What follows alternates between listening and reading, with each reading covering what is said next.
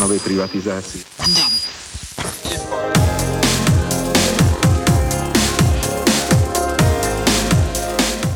Hallo und willkommen beim Gegenblende Podcast. Heute wieder mit einer Folge aus der Reihe Haufler fragt, Hermann antwortet. Obwohl, das stimmt eigentlich diesmal gar nicht so ganz, denn heute antwortet nicht nur die Wirtschaftsexpertin Ulrike Hermann auf meine Fragen, sondern auch Thomas Seifert, weitgereister Reporter, Naturwissenschaftler, Buchautor und Vizechef der Wiener Zeitung. Unser Thema ist, wie könnte es anders sein, die Zukunft nach der Covid-19-Pandemie. In Asien und Europa hat die Corona-Krise wohl fürs erste ihren Höhepunkt überschritten. Also beschäftigen sich die Menschen natürlich intensiver mit der Zeit danach. Überall wird diskutiert und auch entschieden, wann und wie der Lockdown beendet werden sollte, wie vor allem die Wirtschaft wieder hochfahren kann. In Deutschland, Österreich und etlichen anderen Ländern sind die Pläne für eine stufenweise Rückkehr zum normalen Leben beschlossen worden. Das ist nachvollziehbar. Schließlich droht jetzt schon zahlreichen Unternehmen der Konkurs. Für mehr als 10 Millionen Arbeitnehmer in Deutschland haben Unternehmen Kurzarbeit angemeldet. So viele werden es wohl nicht werden, aber doch deutlich mehr als die 1,4 Millionen nach der Finanzkrise 2008.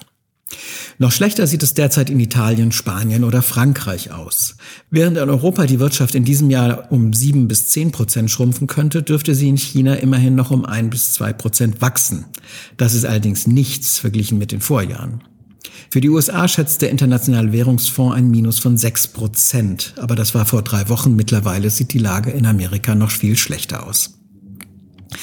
Was bedeutet das also alles für die einzelnen Staaten, für die Wirtschaft, für die Weltwirtschaft, aber auch für die globalen Machtverhältnisse? In einer Welt, in der ja schon vor Corona China immer mehr an Einfluss gewonnen hat und die USA verloren. Das wollen wir mit Ulrike Herrmann und Thomas Seifert besprechen.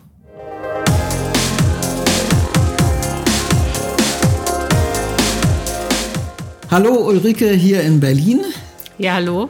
Und nach Wien ein Servus zu Thomas Seifert. Hallo. Der ist zwischen äh, via Skype zugeschaltet und mit den beiden werde ich das jetzt besprechen. In Österreich und Deutschland werden ja die Corona-bedingten Restriktionen jetzt allmählich aufgehoben. Es stellt sich die Frage, wie geht's weiter? In vielen Bereichen läuft die Produktion an, Geschäfte machen wieder auf, Schulen, Kitas, Kneipen. Also es geht langsam wieder los und äh, daher möchte ich jetzt erstmal die Frage an euch beide stellen. Zuerst an Ulrike, wie bewertest du die Lage im Augenblick? Was glaubst du, wie es jetzt weitergeht? Naja, das ist ja deswegen sehr schwer abzusehen, weil alles davon abhängt, ob es zu der sogenannten zweiten Welle kommt. Also ob es, äh, ob die Infektionszahlen wieder ansteigen und ob man wieder den Lockdown praktizieren muss. In diesem Falle wäre das eine Megakatastrophe. Was man weiß, weil es bei der spanischen Grippe 1918, 19 äh, genauso gelaufen ist. Man hat äh, erstmal versucht, durch einen Lockdown die Grippe in den Griff zu bekommen. Dann hat man zu früh alles wieder geöffnet und dann kam die zweite große Infektionswelle, die auch viel tödlicher war und die dann auch ähm, nochmal dazu geführt hat, dass man äh, weitgehend äh, Läden und so weiter schließen musste. Und äh, das kann uns natürlich jetzt auch passieren. Also, denn in Deutschland ist es immer noch so, dass man bei vielen Infektionen nicht weiß, wo sich die Leute angesteckt haben. Also es gelingt immer noch gar nicht, diese Infektionswege nachzuvollziehen. Und äh, das äh, ist natürlich sehr riskant, dann jetzt äh, wieder auf Normalität zu schalten.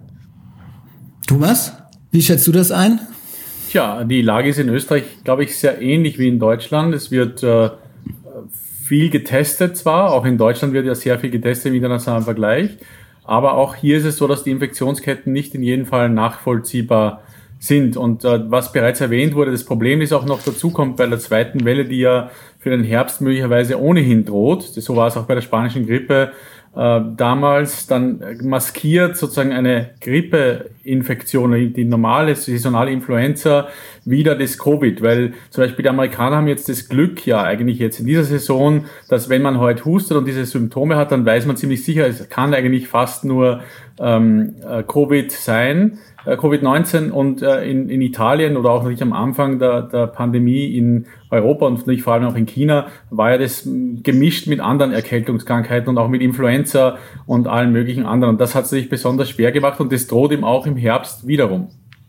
Aber wie ist das denn aus ökonomischer Sicht jetzt? Also der Druck ist ja gerade in der letzten Zeit wirklich gewaltig gewesen, äh, dass ganz viele gesagt haben, wir halten das nicht mehr lange durch. Gerade Kleinbetriebe, Mittelbetriebe, mittelgroße Betriebe haben ja gesagt, äh, wir haben gar nicht die Reserven und die Hilfen, die jetzt kommen, die reichen gerade mal vielleicht noch für den Mai und dann sind wir einfach Konkurs. Ja, aber da hätte man es ja so machen müssen, dass man sagt, okay, wir halten uns an die Vorgaben der Virologen. Äh, die Virologen sind ja eindeutig, sie sagen, alles ist falsch, jetzt wieder zu öffnen.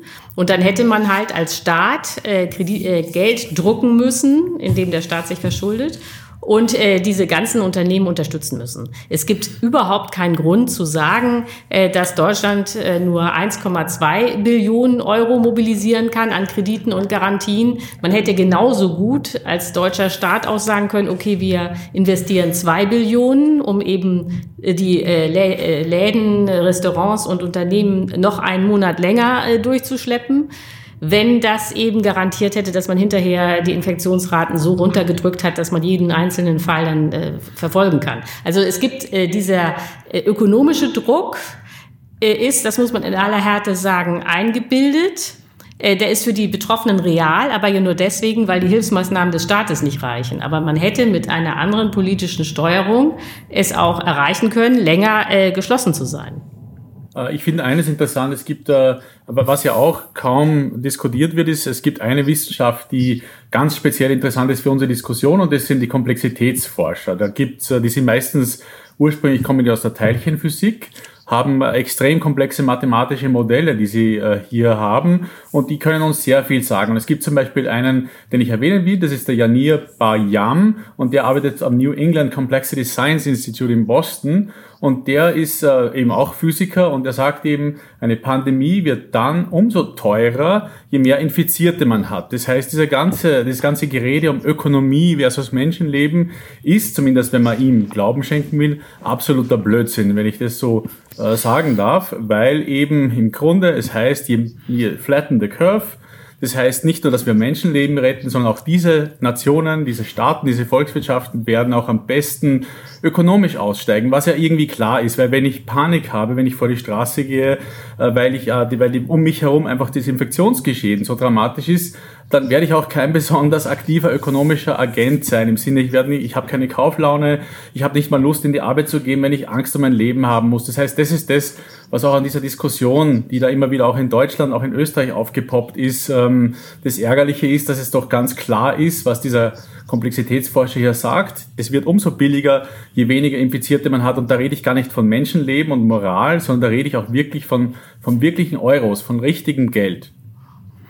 Ja, ja, das deckt sich ja auch ungefähr mit den Erfahrungen, die man äh, bei den paar Untersuchungen von der spanischen Grippe gemacht hat in Amerika, wo man ja auch festgestellt hat, dass die Kommunen, das war ja sehr unterschiedlich, wie da reagiert wurde, die am schnellsten, am härtesten reagiert haben und dann am Ende auch am schnellsten diese Curve geflattet haben, also am wenigsten Infizierte hatten, dass die am schnellsten sozusagen auch ökonomisch wieder erfolgreich gewesen Wobei, sind. Äh, Daniel, darf ich vielleicht einhaken ja? hier? Ich habe gestern ein, ein sehr interessantes Interview gemacht mit Laura Spinney, die hat dieses äh, Buch geschrieben, 1918 Die Welt im Fieber und hat sich 19, äh, 2017 äh, mit diesem, mit dieser spanischen Grippe auseinandergesetzt, in diesem wirklich sehr lesenswerten Buch. Und da sagt sie zum Beispiel eben, dass der Health Commissioner von New York damals die Schulen offen hat äh, lassen. Im Wissen, er hat gewusst, das ist gefährlich, das ist auch nicht gut, aber er hat sich auch andere Dinge, die hier ähm, bedacht und bedenken müssen. Er hat gewusst, die Menschen, damals sich äh, ein unglaublicher Immigrationswellen nach New York, viele Menschen, viele Sprachen und er hat mehrere Überlegungen gehabt. Erstens, wir lassen die Schulen offen, weil die Kinder zumindest in der Schule behütet sind haben viel mehr Platz als in beengten Verhältnissen damals in den, in den Tenements in, in New York City. Und vor allem, er hat auch gewusst, ich habe die Schülerinnen und Schüler als Art Health äh, Ambassadors, also sozusagen Gesundheitsbotschafter, weil die konnten natürlich Englisch alle gehen dann nach Hause und sagen ihren italienischen, deutschen, äh, griechischen, äh, russischen, äh, ukrainischen äh, Familienmitgliedern natürlich, was zu tun ist. Und das fand ich auch eine spannende Erkenntnis, dass sich alles immer eine Abwägungssache ist, immer eine Abwägungssache zwischen sozialen Notwendigkeiten, vielleicht auch der Ökonomie natürlich und eben dem Ziel, Menschenleben zu retten und eben hier zu verhindern, dass die Pandemie einfach ungebremst äh, durch die Bevölkerung wütet. In jedem Fall wird es ja so sein, wenn man jetzt äh, sich die Lage anguckt und in dem, was Ulrike gerade gesagt hat, man wird viel Geld ausgeben müssen, äh, seitens der Staaten, äh, um die Krise abzuwenden. Also am Ende wird man ärmer sein, wie Adam Tooze in einem Text schreibt. Das weltweite Bruttoinlandsprodukt wird wird fallen, die Staatsschulden im Gegensatz werden steigen. Und da stellt sich natürlich die Frage, äh, wie finanziert man das am Ende? Da gibt es ja verschiedene Möglichkeiten. Neoliberale würden sicherlich das über Sparmaßnahmen, Kürzungen im Sozialetat, Anhebung der Mehrwertsteuer oder was auch immer das finanzieren wollen. Es gäbe aber natürlich auch die Möglichkeit, Vermögenssteuern zu erhöhen und andere äh, Abgaben zu einzuverlangen, um von den Wohlhabenden, den Großverdienern und den Konzernen das zu kassieren oder Steuerparadiese auszutrocknen. Verschiedenste Möglichkeiten. Und da wollte ich Ulrike jetzt erstmal fragen, wie schätzt du das ein? Wie kann man das am Ende finanzieren alles? Ähm, also es ist völlig klar, dass man die Schulden, die jetzt auflaufen, nicht zurückzahlen kann. Also angenommen, äh, Deutschland würde am Ende eine Billion zusätzlicher Schulden haben. Im Augenblick hat Deutschland zwei Billionen Schulden. Das heißt, die Schulden würden um 50 Prozent steigen auf dann drei Billionen. Äh, wie soll man das denn zurückzahlen? Das geht überhaupt nicht. Äh, also nur mal ein Vergleich. Wenn jetzt Deutschland eine Vermögenssteuer einführen würde, dafür bin ich, nicht? dass man davon ganz abgesehen. Aber wenn man so eine Vermögenssteuer hätte, die würde im Jahr 10 Milliarden Milliarden bringen. Ja, wie will man denn damit eine Billion äh, wieder zurückzahlen? Der Witz an Schulden ist, äh, gerade an Staatsschulden, die werden eigentlich nie zurückgezahlt, sondern die verlieren ihre Relevanz dadurch, dass die Wirtschaft wieder steigt äh, oder wächst. Äh, und das ist auch überhaupt kein Problem, äh, solange auf diese Schulden praktisch keine Zinsen gezahlt werden. Und das ist ja im Augenblick äh, die Situation, die wir haben. Die Zinsen liegen bei Null. Und die werden auch auf Dauer bei Null liegen. Also das ist etwas, was man sehr sicher über die Zeit nach Corona sagen kann. Es wird bei einer Nullzinsphase bleiben, weil es nicht möglich ist, mit der weltwirtschaftlichen Leistung, die wir haben, die Schuldenberge mit Zinsen zu versehen. So. Aber dann, wenn man keine Zinsen auf die Schulden zahlt, sind die ja kein Problem. Aber das stellt sich natürlich für die unterschiedlichen Länder unterschiedlich dar. Also wenn es darum geht, zum Beispiel, dass die Zentralbanken äh, Staatsanleihen kaufen, dann ist es für Deutschland günstig, weil da ist der Zins minus 0,39 Prozent. Also man bekommt mhm. noch Geld dazu. Anders sieht es aber aus für Länder wie zum Beispiel Italien, Spanien. Wie ja, kann man das, das lösen, wenn es keine gemeinschaftlichen äh, Anleihen gibt, wie Corona-Bonds zum Beispiel? Ja, aber das ist jetzt sozusagen, äh, äh, hat mit der Systematik äh, Staatsschulden ja oder nein nichts zu tun, sondern das sind äh, Konstruktionsfehler der Eurozone. Wenn man die beheben würde, beispielsweise durch Corona-Bonds, dann gäbe es überhaupt gar kein Problem. Mhm. Thomas, äh, dich wollte ich fragen, ähm, es gibt ja auch noch andere Staaten, die weltwirtschaftlich eine große Rolle spielen, vor allen Dingen äh, China, da stellt sich die Lage ja ein bisschen anders dar. Da ist, wie gesagt, die Wachstumserwartung für dieses Jahr ganz gering, was äh, für China natürlich extrem schlimm ist, denn da hatte man zuletzt immerhin sechs Prozent, bis vor wenigen Jahren sogar noch über zehn Prozent jeweils. Wie schätzt du ein, dass China aus dieser Situation rauskommt?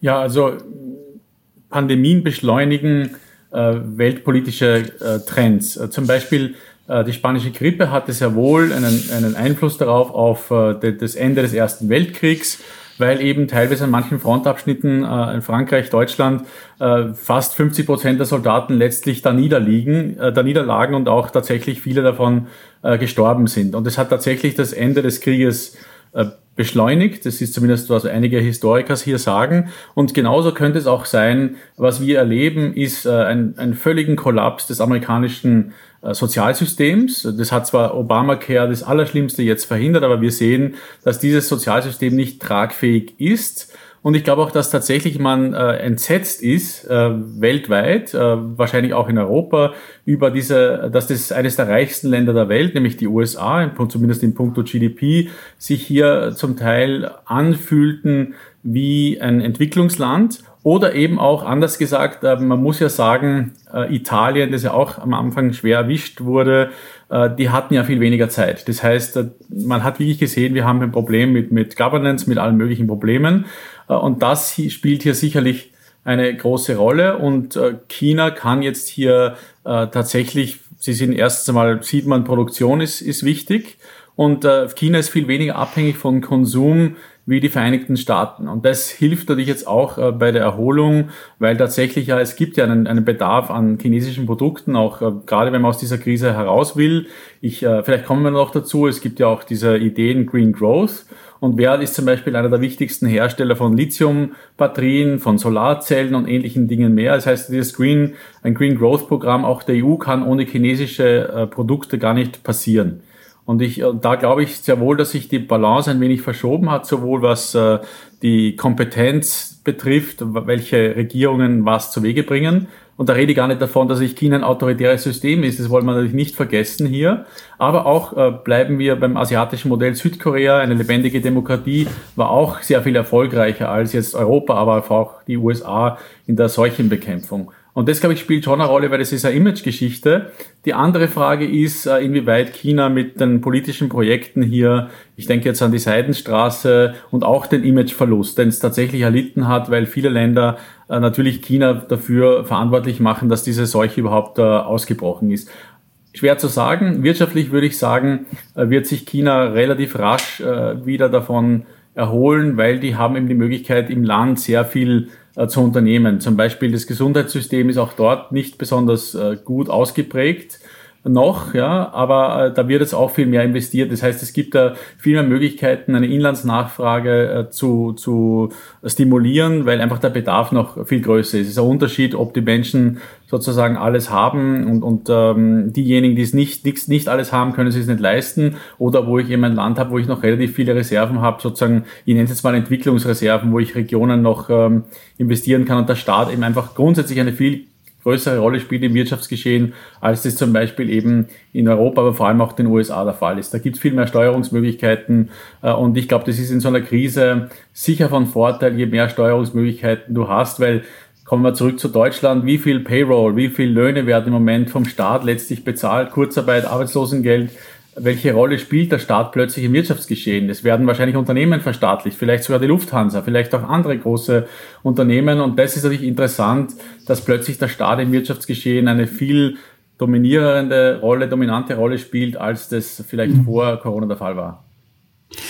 Ich würde gerne noch mal da einhaken, äh, weil mit Blick auf die USA, was du da gesagt hast, ist natürlich so, die USA wird wirklich am härtesten von allen jetzt getroffen. Das hat natürlich mit dem Missmanagement der Regierung zu tun, aber auch natürlich mit strukturellen Problemen. Also dass jetzt 30 Millionen arbeitslos geworden sind und damit die meisten ihre äh, Gesundheitsversorgung verlieren, das äh, ist ja ein ganz wichtiges, äh, großes Problem. Gleichzeitig geht natürlich der ganze Konsum verloren. Das heißt also, die Wirtschaft bricht dramatisch ein. Gleichzeitig aber steigen nach wie vor äh, jetzt wieder nach einem kurzen Einbruch die Aktien Aktienkurse. Und da wollte ich mal Ulrike fragen eben, also zum einen, wie sie sich das erklärt, äh, also sind da irgendwie die Investoren einfach zu doof, um zu kapieren, wie die Lage ist und wie kann sich die USA eigentlich in dieser Situation noch dazu unter Donald Trump äh, eigentlich erholen?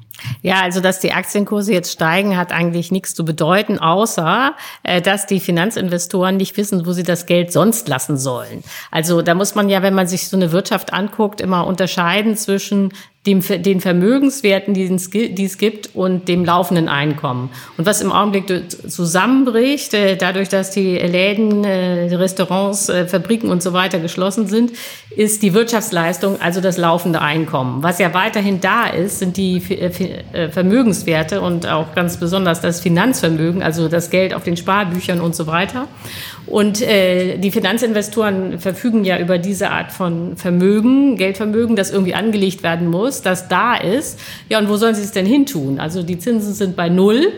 Äh, also äh, bleibt eigentlich nur, wenn man jetzt äh, fiktive Gewinne machen möchte im Finanzsektor, bleiben eigentlich nur die Börsen. Was man, man könnte es auch anders formulieren, nämlich was sich da zeigt und aufpumpt, ist eine Riesenblase, deren gar, die gar keinen Gegenwert in der Realwirtschaft hat. Aber das ist den Spekulanten ja egal sondern die spekulieren ja auf steigende Kurse. Und ob das irgendwelche Gegenwerte in der echten Welt hat, ist denen ja an sich erstmal Schnuppe, solange die Kurse nach oben gehen.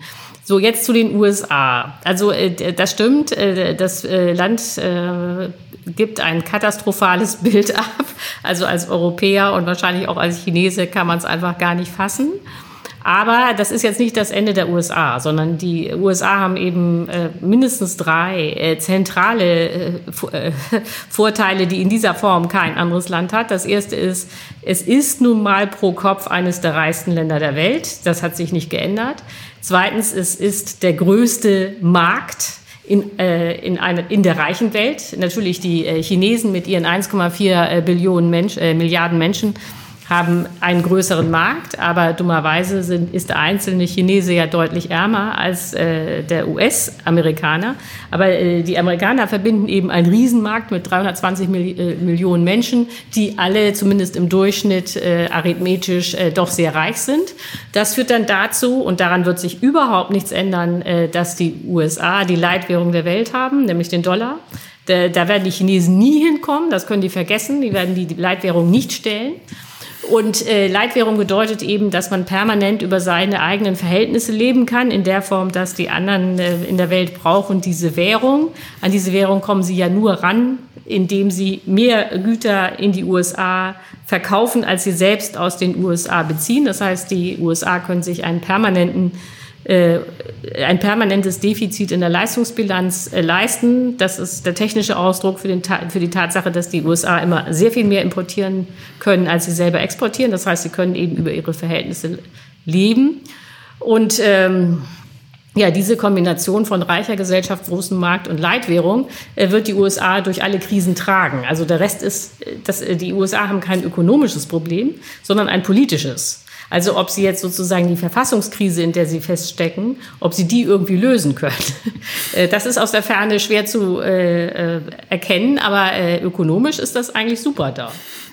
Also, ja, wenn ich wählen könnte, dann, äh, also, oder anders gesagt, ähm, die Idee, den Euro einzuführen, war ja ganz stark davon getrieben, dass man dachte, man könnte auch den Euro zur Leitwährung machen der Welt.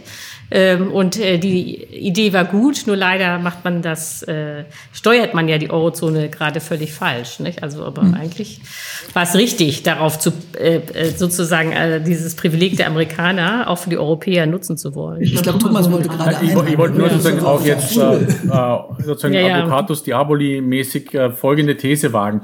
Angenommen. Und ich halt nur angenommen, äh, die Geschichte wiederholt sich nicht, sondern sie reimt sich. Wir hatten äh, die, den, das britische Pfund, natürlich das Großbritannien war das wichtigste zentrale Empire im, im 19. Jahrhundert und das britische Pfund blieb eigentlich auch nach dem Zusammenbruch äh, des, äh, des sozusagen des äh, Goldsystems und auch ähm, des ähm, äh, Bretton Woods Systems dann 73 in dieser Krise blieb es stabil in der ersten in der ersten Ölkrise. Dann kam es aber tatsächlich 76 zur ersten Sterling-Krise und dann 92 zum Schwarzen Mittwoch zu einer weiteren äh, Krise des Pfund. Und man sieht schon, dass er dich das nachschleppt. Das heißt, wenn ein Imperium ähm, zu Ende geht, und das britische Imperium ist tatsächlich heute, heute ist es im besten Fall eine Regionalmacht, nicht mal mehr ein Teil der Europäischen Union, dann schleppt es nach und er erst, wenn man so will, 92 ist dann das Schicksal des Pfunds besiegelt gewesen, so richtig, ja. Äh, auch wenn natürlich der Dollar im Prinzip nach 45 dann äh, die, die, die absolute Leitwährung war und ja auch schon davor zentrale Rolle einnahm.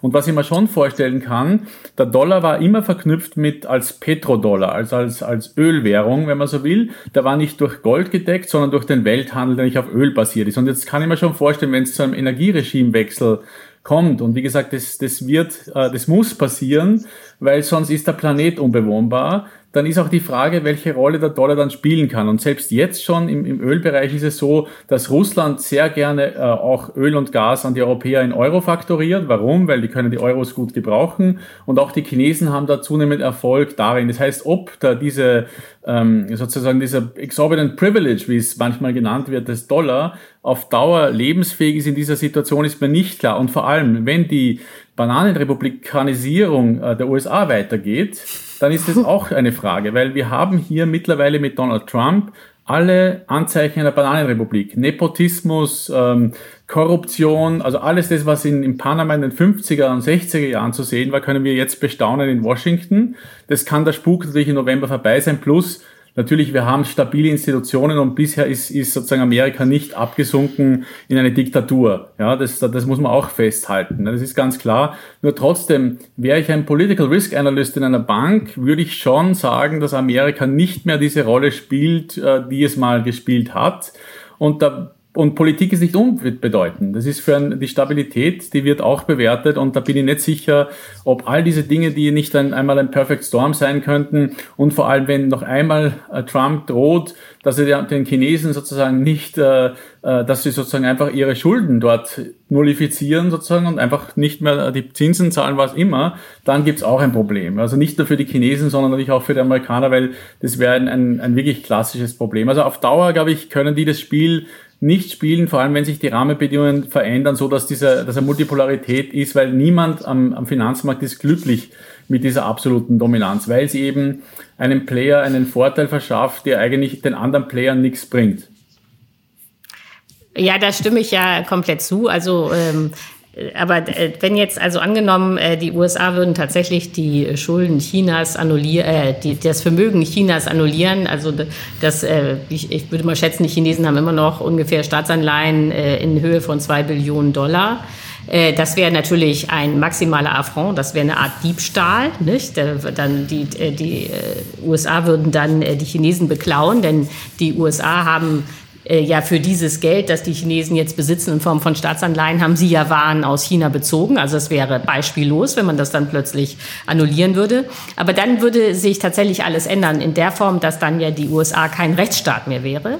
Äh, und das ist ja eines der Hauptprobleme, warum die Chinesen im Augenblick nicht zu einer Leitwährung kommen, weil sie sind keine Demokratie, sie sind keine, kein Rechtsstaat, da herrscht eigentlich die blanke Willkür äh, der KP und deswegen ist natürlich äh, die chinesische Währung für internationale Anleger komplett uninteressant. Wenn natürlich die USA jetzt auch anfangen, so den Rechtsstaat zu verabschieden, dann würde man tatsächlich sehr stark über den Dollar nachdenken, ob das noch eine Leitwährung sein kann und dann wäre aber der Profiteur wahrscheinlich der Euro, nicht, der, äh, nicht das chinesische Währungssystem, weil die sind ja auch kein Rechtsstaat. Äh, aber das kann ich mir eigentlich nicht vorstellen, dass die äh, äh, Amerikaner so weit gehen wollen, würden. Äh, ich glaube aber, dass zum Beispiel diese Analogie zu Großbritannien 76, 92 nicht trägt, weil die, Groß, die Briten hatten eigentlich ihre Weltmachtstellung schon nach dem Ersten Weltkrieg verloren. Äh, dann nach dem Zweiten Weltkrieg 45 war es komplett offensichtlich. So und dann hat sich das Ganze noch mal 30 Jahre geschleppt. So und äh, das hier haben wir jetzt aber eigentlich eine funktionierende Weltmacht namens USA, die allerdings, man muss es zugeben, einen blöden Präsidenten namens Trump hat. Und das Einzige, was bisher da eingeschlagen ist wie eine Bombe, ist eine Corona-Krise, äh, die auch wahrscheinlich in drei, sechs Monaten dann überwunden ist. Also das, ich finde, dass jetzt die Weltmacht USA zu verabschieden, ist einfach zu früh. Weil es ist überhaupt nichts äh, in Sicht, was äh, die USA ablösen könnte. Ja, ich glaube, da muss man natürlich auch gucken, und da haben wir auch mit Faktoren zu tun, die wir ja nicht beeinflussen können. Also es gibt ja in den USA Wahlen auch in diesem Jahr, die werden ja wohl dann doch mit ziemlicher Sicherheit stattfinden. Und die Wahrscheinlichkeit, dass Donald Trump wiedergewählt wird, ist zumindest mal im Augenblick Gott sei Dank nicht so groß. Und dann hat man das ja auch wieder mit einer anderen Administration zu tun und einer, die ja sowohl innen wie außenpolitisch ganz viel aufräumen muss, aber vielleicht mit ein bisschen Glück äh, das auch tun kann. Aber vielleicht kommt es auch anders und da wäre es interessant, äh, ich habe äh, gerade einen Text gelesen von Nouriel Rubini, dem bekannten Ökonomen, der die These aufgestellt hat, dass es jetzt äh, auch aufgrund dieser ganzen Konstellation, die ihr beiden beschrieben habt, zu einer Entglobalisierung kommt. Also dass die Pandemie diesen Trend äh, befördert, den es an sich eh schon gibt und dass sich China und die USA insbesondere jetzt schneller entkoppeln, äh, als man das äh, bedenkt. Also mit dieser protektionistischen Politik, um heimische Arbeitnehmer äh, vor, globalen Verwerfungen zu schützen. Und er schreibt, die Potsdam pandemische Welt wird durch stärkere Beschränkungen der Freizügigkeit der Waren, Dienstleistungen, Kapital, Arbeitskräfte, Technologien, Dateien, Informationen gekennzeichnet sein. In der Pharma- und Lebensmittelbranche sowie im Sektor medizinische Geräte zum Beispiel äh, wäre das sowieso jetzt schon demnächst absehbar aus den Gründen, äh, die sich aus der Pandemie ergeben. Also er vermutet, dass sich da also da eine Entglobalisierung ergibt. Und da wollte ich mal fragen, ob du dir das vorstellen kannst, dass dieser Trend tatsächlich da ist oder sich verstärkt. Also ich glaube nicht, dass es zu einer Entglobalisierung kommt. Also es wird natürlich einzelne kleine Bereiche geben, wo man jetzt äh, nachsteuert. Also zum Beispiel wird Europa jetzt irgendwie auch anfangen, eine Maskenproduktion hochzuziehen und äh, man wird irgendwie die Schutzkleidung für Pandemien äh, nicht mehr in China herstellen, sondern in Europa, damit man eben immer geschützt ist. Aber ansonsten glaube ich, äh, dass sich erstmal wenig ändern wird, ganz einfach, weil die Globalisierung kein Zufall ist, sondern die Globalisierung gibt es deswegen, weil dieses Regime bei der Produktion von Waren am billigsten ist. Also das Einzige, was dieses Regime der Globalisierung wirklich ins Schwanken bringen könnte, und da ist nat äh, natürlich Thomas Seifert ein viel besserer Experte als ich, ist, dass die Transportkosten viel teurer werden. Dann, äh, wenn äh, sobald also Transportkosten äh, in die Höhe schießen, wäre das natürlich völlig unattraktiv, jetzt in Containern alles quer durch die Welt zu transportieren. Aber solange die Transportkosten niedrig sind, bleibt es bei dieser Globalisierung im, äh, mit, äh, mit einigen Einschränkungen. Was vielleicht langfristig äh, die Globalisierung verändern könnte, ganz prinzipiell, ist, dass man auf völlig neue Produktionstechniken umstellt, wie zum Beispiel 3D-Drucker. Hm. Äh, das würde alles verändern. Aber so weit sind wir noch nicht. Äh, das hätte aber mit Corona äh, eben überhaupt nichts zu tun. Ja, aber es könnte natürlich, also es gibt ja, gab ja Vorüberlegungen schon vorher. Ich glaube, äh, Thomas und ich haben da auch schon mal drüber gesprochen, äh, dass sozusagen durch die Digitalisierung, durch die Modernisierung von Produktionsprozessen äh, viele Produktionen hier möglich sind, jetzt wieder oder werden und billiger sind, als das sogar jetzt in China eben durch billige Arbeitskräfte ist. Und dass sozusagen dieser Prozess der Pandemie, diesen Prozess, also dass es das verstärkt. Und da mhm. wollte ich fragen mal, Thomas, wie, wie du das einschätzt. Ja, also ich habe gerade auch ähm, den äh, neuen Intelli äh, Economist Intelligence Unit Report gelesen, wo es auch um das Frage geht, Geopolitik nach äh, Corona. Und da ist natürlich schon klar, auch die sagen, okay, China wird natürlich als, als wichtiger Player aus der Sache hervorgehen. Und die Frage ist dann, wie es dann mit dem Freihandel äh, weitergeht, wenn eben nicht mehr Amerika der Profiteur ist davon, weil durch billige, äh, sozusagen durch billige Produkte und so weiter, nur man sieht ja jetzt schon, an der Huawei-Geschichte. Ich glaube, es gibt einige in den USA, vor allem auf der strategischen Ebene, vielleicht auch auf der militärischen Ebene, die sich heute ähm, eigentlich darüber ärgern, dass man diese Produktion dorthin überhaupt gegeben hat. Weil China ist jetzt Marktführer in dem ganzen 5G-Bereich. Da gibt es eigentlich ja nur in Europa sonst noch einen Mitbewerber. Ericsson, die hier eine wirkliche Rolle spielt und ein bisschen 3M und ein paar andere, die halt bei den Routern noch äh, hier mitspielen können. Aber, ähm, und Cisco. Aber im Grunde genommen gibt's hier ein Problem. Und das ist die Frage, ob nicht dann diejenigen, die die Globalisierung aufgebaut haben, und immerhin, es waren die USA, die haben alle Strukturen aufgebaut, und unter Trump war das die Macht, die diese Strukturen am meisten unter Druck gesetzt hat. Weil es gibt weder ein Interesse an der Weltbank, ein Interesse am, am Währungsfonds, noch Interesse an irgendwelchen multilateralen Institutionen, die dieses globalisierte System am Laufen halten. Und ich glaube auch, natürlich, das wird sich ändern mit einem neuen Bewohner im Weißen Haus, da bin ich ganz sicher. Und es gibt vielleicht sogar die Möglichkeit, überhaupt dann zu einer neuen Kooperation zu finden, weil was die Krise schon zeigt, ist das, dass die Menschheit, so wie sie verfasst ist, eine einzige Enttäuschung ist. Weil äh, was musste noch passieren? es müssten die Außerirdischen landen in Berlin und in Wien und in Washington und in Rom äh, und in Brüssel und sagen, Leute, äh, was ist los mit euch? Ja, äh, viel mehr kann ja jetzt zumindest mal nicht passieren als eine globale Pandemie, die uns sagt, Leute, ihr müsst zusammenarbeiten. Übrigens, wenn die Pandemie vorbei ist, liebe Menschen, dann wartet noch die Klimakrise auf euch. Das wird der nächste Spaß für euch werden. Äh, und was, wie gesagt, es ist ja so, ich bin, ich bin nicht gläubig, aber wäre ich das, das ist ja so, als würde der liebe Gott im Himmel das Licht aus- und einschalten und sagen, hallo Freunde, wacht mal bitte auf. Ja, es ist wirklich höchste Zeit. Und da will ich nochmal was sagen, da gibt es, glaube ich, schon die Chance und ich finde es eben ganz interessant und ich will nochmal das äh, darauf lenken. Es gibt eben dieses Papier, das im Oxford Review of Economic Policy erschienen ist, von, glaube ich, 200 äh, Notenbankern und Finanzminister der G20 und äh, allen möglichen Akademikern. Da, glaube ich, der Joseph Stiglitz ist einer der führenden Köpfe dieser Geschichte, der halt sagt, ja, wir brauchen, das ist jetzt für uns die Chance, wir müssen sowieso investieren und zwar Billionenbeträge und das ist jetzt unser Einstieg, unsere große, die grüne Wirtschaft. Und da gibt es schon, glaube ich, Interessen. Es hat Deutschland Interesse, es hat die EU Interesse, es hat Österreich Interesse, es hat die USA Interesse.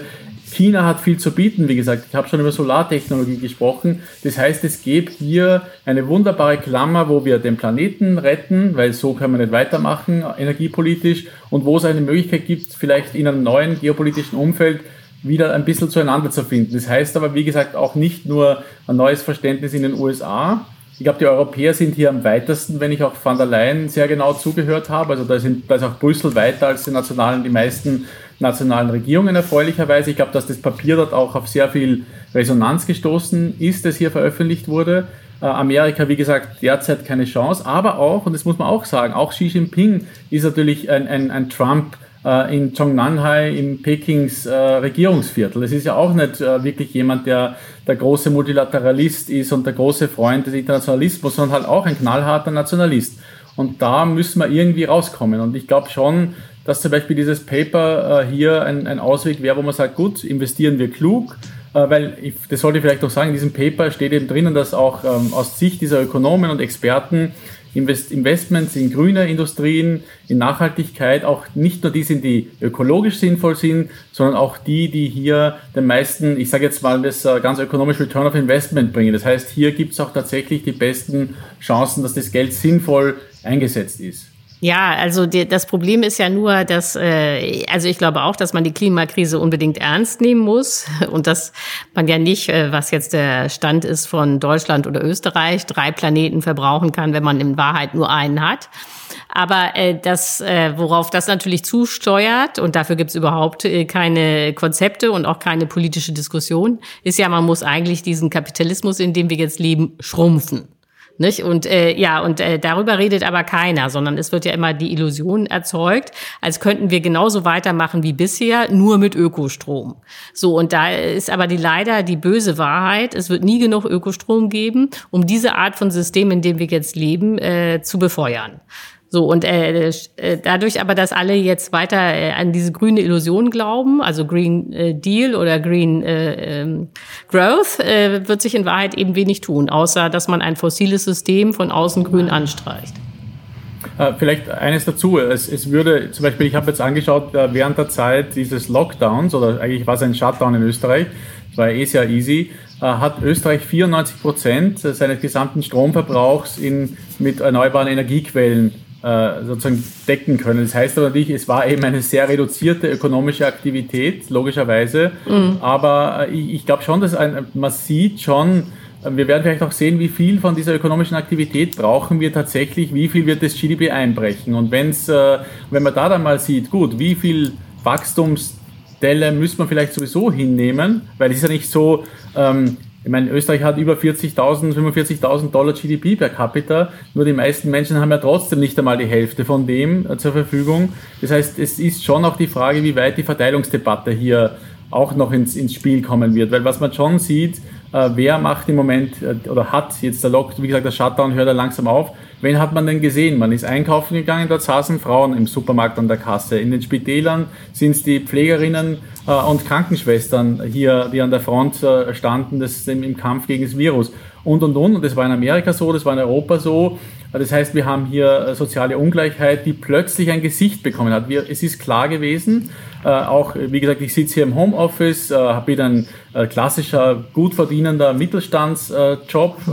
Inhaber, ja, äh, und sitzt im Homeoffice und muss mit dem Risiko nicht aussitzen. Wenn ich jetzt ein Lagerarbeiter bin oder gar im Schlachthof arbeite oder irgendwo sozusagen den klassischen Proletariat, ich nenne das jetzt bewusst so angehöre, dann muss ich mich exponieren, dann muss ich da rausgehen, mit Kollegen zusammenarbeiten, an der Produktionsstraße, im Supermarkt, was auch immer.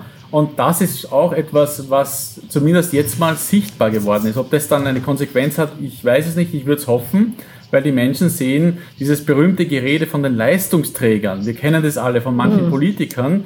Jetzt haben wir mal gesehen, wer die wirklichen Leistungsträger sind. Und übrigens, ich glaube, in Berlin war es nicht anders, aber in Wien wenn man, hat man ganz klar gesehen, übrigens auch in New York, diese Bewegungsmuster, die auch so wichtig waren, über die wir jetzt viel diskutiert haben während des Shutdown. Äh, wer ist zu Hause geblieben? In Wien wäre das der Bezirk Döbling, das ist sozusagen ein gut bürgerlicher, wohlhabender Bezirk. In, in Amerika, in New York, wenn man die Karte angesehen hat, das war sozusagen auf der Upper West Side. Das waren sozusagen auch die wohlhabenden Gegenden. Und dort, wo es gewuselt hat, das war in Queens, das war in den ärmeren, sozusagen eher, ja, Unterschichtdistrikten, sage ich mal, weil diese Leute müssen raus, um überhaupt da Geld zu kriegen. Die müssen an ihren Arbeitsplatz, die müssen in den, mit dem, in den Truck einsteigen und was liefern, die müssen herumsausen in der Stadt, um einfach zu, zu kochen, zu putzen, was auch immer zu tun. Und das fand ich auch eigentlich eine sehr interessante Sache. Das wurde jetzt mal für alle sichtbar. Die Frage ist, wird es eine politische Diskussion daraus geben? Das ist auch, äh, glaube ich, eine sehr spannende Frage, weil da hängt auch viel dran an dieser ganzen Geschichte der sozialen Ungleichheit, die wir ja auch schon seit Jahren jetzt diskutieren ohne Ergebnis. Ja, eben, also ich glaube, es hat eben nur deutlicher gemacht, was ja eigentlich evident ist die ganze Zeit, also wie ungleich und unsozial diese Gesellschaft ist und die Vermögensverteilung. Die, da äh, hattest du ja auch dieses Interview kürzlich mit dem Historiker McElwain geführt und da äh, gibt's ja auch gleich äh, relativ früh eine Passage, wo er sagt, dass der Höhepunkt, äh, also der Konzentration von Reichtum war 1929 und dann wieder 2008, also vor der Finanzkrise. Und, äh, und an der Verteilung hat sich im Grunde über fast ein Jahrhundert gar nichts äh, geändert und das wird in solchen Krisen natürlich nochmal offensichtlicher, als es eigentlich eh schon ist. Die Frage äh, stellt sich aber nicht nur hier, sie stellt sich natürlich auch global. Also das heißt, äh, das, was da auch von Stieglitz und anderen angesprochen wird, ist ja auch die Frage, äh, wie, wie geht man damit um, jetzt mit Blick zum Beispiel auf Entwicklungsländer, ja, die noch viel härter dann jetzt von der Krise betroffen sein werden, weil sie gar nicht diese gesundheitlichen und die finanziellen Möglichkeiten haben, die wir haben. Das heißt also, man müsste denen ja auch helfen. Also, oder da muss man ja auch ein sich ein globales Programm entwickeln, um diesen Ländern zu helfen und damit letztlich auch uns selber, denn wir handeln ja auch global. Oder wie Ulrike, wie siehst du das? Ja, natürlich muss man äh, unbedingt den, ähm, dem globalen Süden helfen. Also äh, äh, zum Teil müssen da ja muss da ja auch alles runtergefahren werden. Also Indien ist ja ein Beispiel gewesen, das dann auch weltweit Schlagzeilen gemacht hat, äh, dass dann plötzlich von einem Tag bis äh, zum nächsten eigentlich die Wanderarbeiter aus den Provinzen plötzlich wieder zurückgeschickt wurden und auf jeden Fall aber arbeitslos waren und eigentlich auch keinerlei Einkommen und keinerlei Nahrungsmittel mehr hatten. Ähm, das ist äh, wirklich sehr schwierig. Ähm, und das Zweite ist ja nicht nur, dass dann in den Ländern selber auch äh, viele Tagelöhner plötzlich nicht mehr arbeiten können, gibt es ja noch das Problem, dass äh, sehr viele Länder im globalen Süden eigentlich abhängig sind von den Rohstofflieferungen, die sie in den Norden äh, schicken können. Und äh, die, äh, genau hier bricht ja aber der Bedarf an Waren aus dem globalen Süden auch ein. Also das zusätzlich äh, gibt es dann eben auch noch diesen Effekt, dass ähm, die Exporte zusammenbrechen. Und äh, bisher muss man sagen, dass IWF ähm, und Weltbank und so weiter eigentlich zu wenig gemacht haben, obwohl es schon riesige Billionenprogramme sind, aber das reicht nicht. Also da wird man nachrüsten müssen. Thomas? Darf ich nochmal vielleicht auch zurückkommen, weil du auch den äh, Robert McElwain erwähnt hast, äh, was wir eben dazu, der, der hat übrigens das Standardwerk geschrieben über die Great Depression in den USA. Äh, und das ist ja auch das Spannende, über das wir noch gar nicht gesprochen haben. Wir haben ja nicht nur eine Pandemie hier, sondern wie gesagt, wir haben eine richtige ausgewachsene Weltwirtschaftskrise, die gleichzeitig jetzt natürlich äh, als Folge der Pandemie über die Welt kommt. Und das ist schon interessant. Und er sagte eben eines, äh, das ganz spannend, was ich ganz spannend fand. Er hat eben gesagt, naja, es war auch so bei der großen Depression, dass äh, aus den sozialwissenschaftlichen spärlichen Dingen, die es damals aber immer noch natürlich gab und Umfragen und so weiter, die es ja auch schon gab, weiß man, dass die äh, sich damals die Loyalität der Mittelschicht verschoben hat. Was also passiert ist in der großen Depression, es haben wie jetzt auch zigtausende Menschen ihre Jobs verloren und waren plötzlich nicht mehr Mittelschicht in den Städten, sondern gehörten zur Unterschicht, weil äh, soziale Sicherungssysteme gab es damals ja noch keine. Ich meine, die kamen ja dann erst mit, mit FDA, mit New Deal natürlich die ersten Anfänge davon, aber das ist rudimentärst gewesen. Das heißt, das hieß tatsächlich Suppenküche, wie es heute auch teilweise ist, aber wie gesagt, wir haben es mit einer viel ärmeren äh, Gesellschaft zu tun als heute. Und da sagte er, was passiert ist, dass eben diese Menschen dann, die plötzlich über Nacht zur Unterklasse gehörten, äh, sich ihre Loyalität verschoben hat äh, hin weg von diesem ähm, von dieser sozusagen dazugehören wollen sozusagen so tun als wäre man äh, Oberschicht, indem man sich ein Auto vielleicht leistet, das man, das einem gar nicht, das man sich gar nicht leisten kann, indem man Konsumausgaben tätigt, die man vielleicht, äh, die gar nicht standesgemäß sind, sage ich jetzt mal, die man eigentlich auch für, zu denen das Geld eigentlich auch will, aber man will es eben haben, man will bei einem Freund, bei einem Nachbarn sozusagen ein gutes Bild hier machen mit dem tollen Auto, mit der tollen äh, Kleidung, was immer. Und diese Leute sind dann aber abgerutscht und haben plötzlich äh, sich solidarisiert mit der Unterschicht, weil sie selbst mal am eigenen Leib verspürt haben, wir sind eigentlich jetzt auch Teil dieser Unterschicht und den Leute sind nicht faul, wenn sie arbeitslos sind, sondern es ist jetzt mir auch passiert und die, die ganze Zeit das Narrativ, ja, ich bin jetzt arbeitslos, irgendwie ist meine Schuld, ich habe vielleicht zu wenig Bildung, zu wenig Qualifikation, was auch immer, wenn das zigtausende andere auch sind, dann schaust du dich um, sagt äh, McElwain und sagt, Moment, das können nicht alles Loser sein. Ja? Äh, vielleicht bin ich einer, aber die anderen sind es auch alle, sind auch alle arbeitslos. Vielleicht sind wir gar keine Loser. Vielleicht ist irgendwas im System falsch. Und das hat eben er sehr eindrücklich geschildert, was wie das damals äh, vor sich gegangen ist. Und das, das hat eben diesen Shift auch dann äh, hin zu den Demokraten und so weiter auch eine Zeit lang äh, gebracht. Ähm, und es hat auch die Loyalitäten, die politischen, sehr stark äh, verschoben für einige Zeit. Und das ist auch, natürlich auch eine spannende Frage. Wird das dieses Mal auch der Fall sein. Die, die, diese vielen zigtausenden Menschen, die Kurzarbeit, äh, arbeitslos sind, äh, sehen die das plötzlich anders. Ja, weil es ist ein, letztlich eine Naturkatastrophe, die sie in diese Lage gebracht hat. Ändert es die Einstellung? Wird man solidarischer? Hilft man einander mehr? Also was macht es psychologisch oder auch, wenn man so will, soziologisch? Was für Veränderungen ergeben sich daraus? Auch eine meiner Meinung nach sehr spannende Frage. Ja, das ist, das ist wirklich eine interessante Frage, wobei ich vielleicht noch einschränken würde, das gilt für das weiße Amerika. Also äh, was das nicht geändert hat in den 30er Jahren, ist der Rassismus und dass sozusagen die Schwarzen und die anderen Minderheiten eben äh, sozusagen da nicht eingebunden waren in dieses in, diese, in dieses Denken, was du da äh, äh, gerade beschrieben hast. Außerdem gab es natürlich dann auch eine Politik, die darauf reagiert hat. Das wäre ja noch eine Frage. Also zum Beispiel wäre das ja die Möglichkeit, ich habe es vorhin äh, in der Schuldenfrage kurz angedeutet, ne? man könnte natürlich auch so wie FDA das gemacht hat, natürlich auch seine Politik anders ausrichten an der, äh, nach so einer Krise äh, und eine sozial gerechtere Gesellschaft zum Beispiel schaffen, die in Amerika überhaupt erst diese Mittelschicht hervorgebracht hat, äh, von der wir sozusagen in diesen Doris Day und Rock Hudson Filmen immer sehen können, wie schön es in den Vorstädten ist und so. Aber ich wollte gerade Ulrike fragen, weil du das erwähnt hast, sie hat ja mal ein Buch geschrieben äh, äh, über die Mittelschicht, äh, wo sie eben genau beschrieben hat, dass die Mittelschicht sich auf fatale Weise eigentlich immer nach oben orientiert. Deswegen wäre es natürlich mal interessant, wie, wie du den Gedanken einschätzt.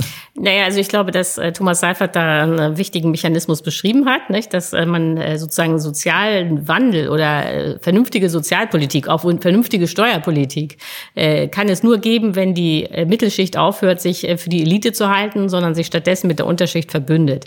Äh, normalerweise das ist das, was man in Deutschland beobachten kann, ist es so, dass die äh, Mehrheit und das ist ja die Mittelschicht, immer für Gesetze stimmt, von denen eigentlich dann am Ende nur die Reichen profitieren. Also beispielsweise sowas wie Abschaffung oder Senkung des Spitzensteuersatzes. Das ist ja völlig klar, dass nur die obersten äh, fünf Prozent davon profitieren und trotzdem findet das eine Mehrheit im Bundestag. Und sowas hängt damit zusammen, dass eben die äh, Mittelschicht das Gefühl hat, dass sie eigentlich auch Elite ist. Jetzt kann man aber in Deutschland sehen, und ich glaube, da muss man jetzt auch wirklich unterscheiden zwischen den USA und wie sich die Krise da auswirkt und Europa.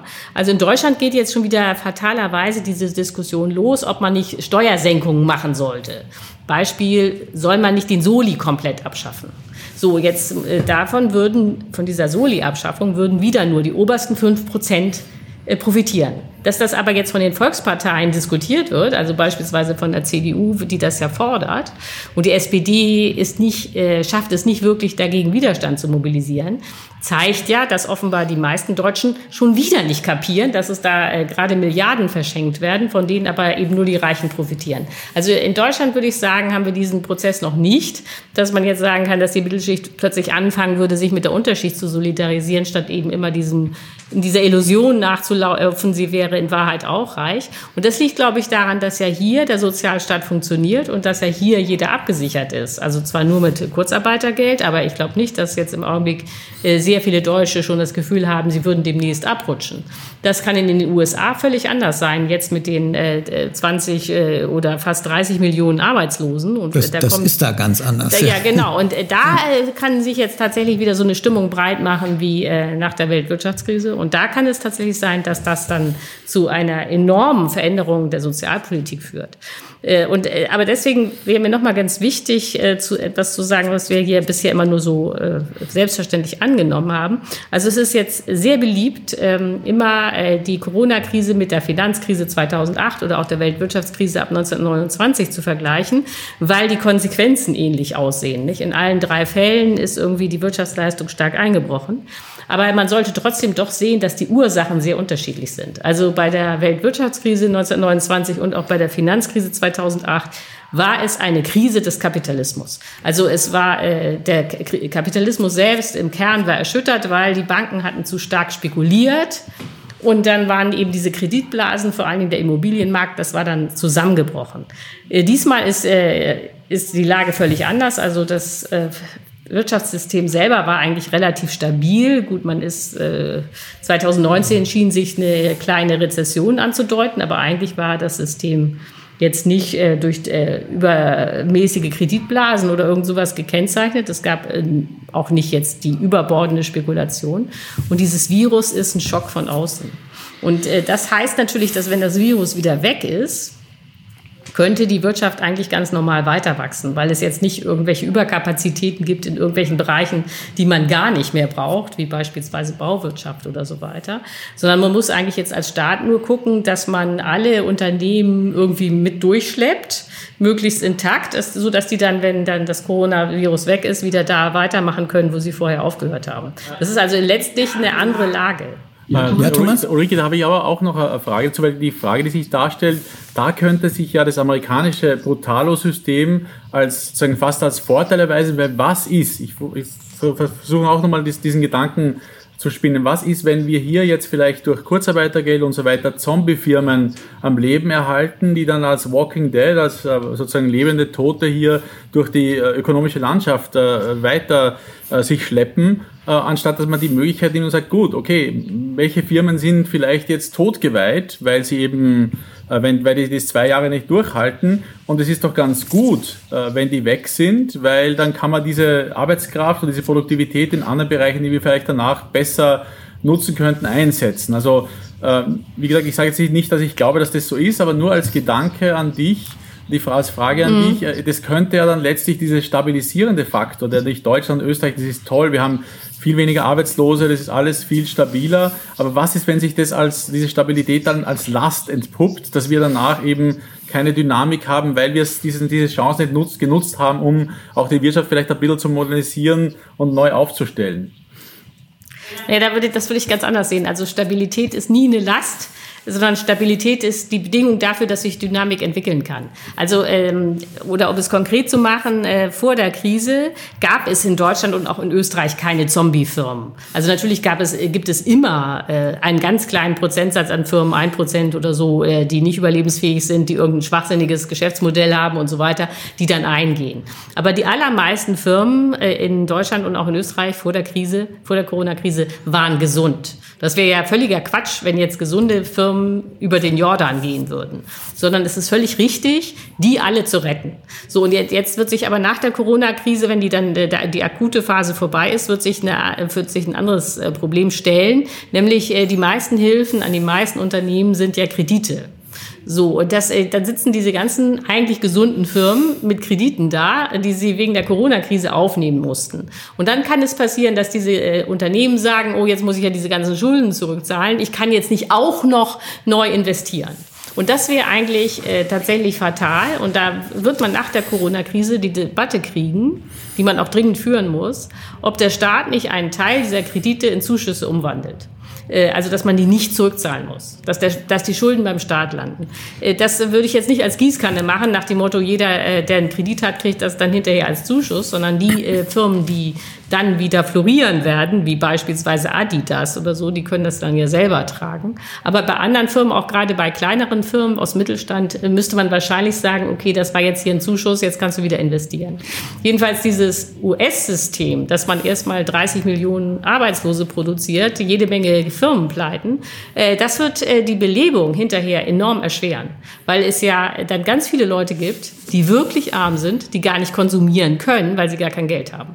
Das, äh, das wird eine enorme Hypothek. Und vor allem, weil diese Menschen ja dann, so wie du sagst, die in Deutschland, in Österreich, die, die Firmenbeziehung bleibt bestehen. Und so wie du sagst, genau. ich kann genau. dann danach wieder vom Visa losstarten. Und in Amerika verlieren sich dann die Menschen, ich weiß, die wissen gar nicht mehr, wo sind die eigentlich vielleicht hingezogen oder was auch immer. Und ich habe, bis ich die Firmenstruktur wieder aufbaue, verliere ich viel Zeit. Das ist auch das, was du meinst, nicht? Ja, genau. Naja, und vor allen Dingen, dass die Leute, wenn sie objektiv kein Geld haben, weil sie nur noch äh, die, in der Suppenküche stehen, äh, dann können die ja nicht konsumieren. Und der, äh, das ja. gesamte System wird aber getrieben durch den Konsum. So, und wenn da aber gar keine Konsumenten sind, weil die alle irgendwie äh, pleite sind, äh, dann äh, äh kriegst du natürlich so eine Wirtschaft sehr viel schwer, äh, schwerer wieder in Gang. Ja, das war ja, was ich eben in der Frage andeuten wollte, als ich zu den USA gefragt habe, wie das ist, weil wenn du da diesen Arbeitsmarkt hast mit diesen großen Zahlen an Arbeitslosen, äh, dass du dann sozusagen in einem, gerade in einem Land, äh, das so vom Konsum abhängig ist, von der vom Binnennachfrage, dass du das da sehr viel schwerer, schwerer haben wirst, das aufzubauen. Mhm. Äh, und ansonsten zum Glück wird ja auch schon diskutiert, dass man diese Kredite äh, umwandelt dann sozusagen oder beziehungsweise gar nicht mehr einfordert. Äh, und man hat ja dann auch genug Zeit, das zu prüfen. Also es fängt ja langsam an. Die SPD hat das ja auch ins Gespräch mhm. gebracht, zu Recht. Und ja, es gibt noch so viele Sachen, die wir diskutieren können, auch wie die Arbeitsbedingungen äh, sich hier und auch anderswo in der Welt verändern. Jetzt sind wir aber schon relativ lange dabei. Deswegen würde ich vorschlagen, dass wir es für heute mal dabei bewenden lassen. Äh, ist schon ein bisschen länger geworden, als ich gedacht habe. Ich danke euch jedenfalls mal. Thomas in Wien, vielen Dank dass du mitgemacht ja, hast. Danke euch, danke für die spannende Diskussion. Und, und äh, vielen Dank auch Ulrike wieder, äh, die ja jetzt schon zum vierten oder fünften Mal hier gewesen ist und äh, zum Glück uns informiert. Ja, und das war also wieder der Gegenblende Podcast, diesmal mit einer Folge Aufler fragt, Hermann und Seifert antworten. Nächste Woche ist die Kolumne von René Zuckerdrang. Am Mikrofon war Daniel Haufler. Vielen Dank fürs Zuhören. Alles Gute. Tschüss.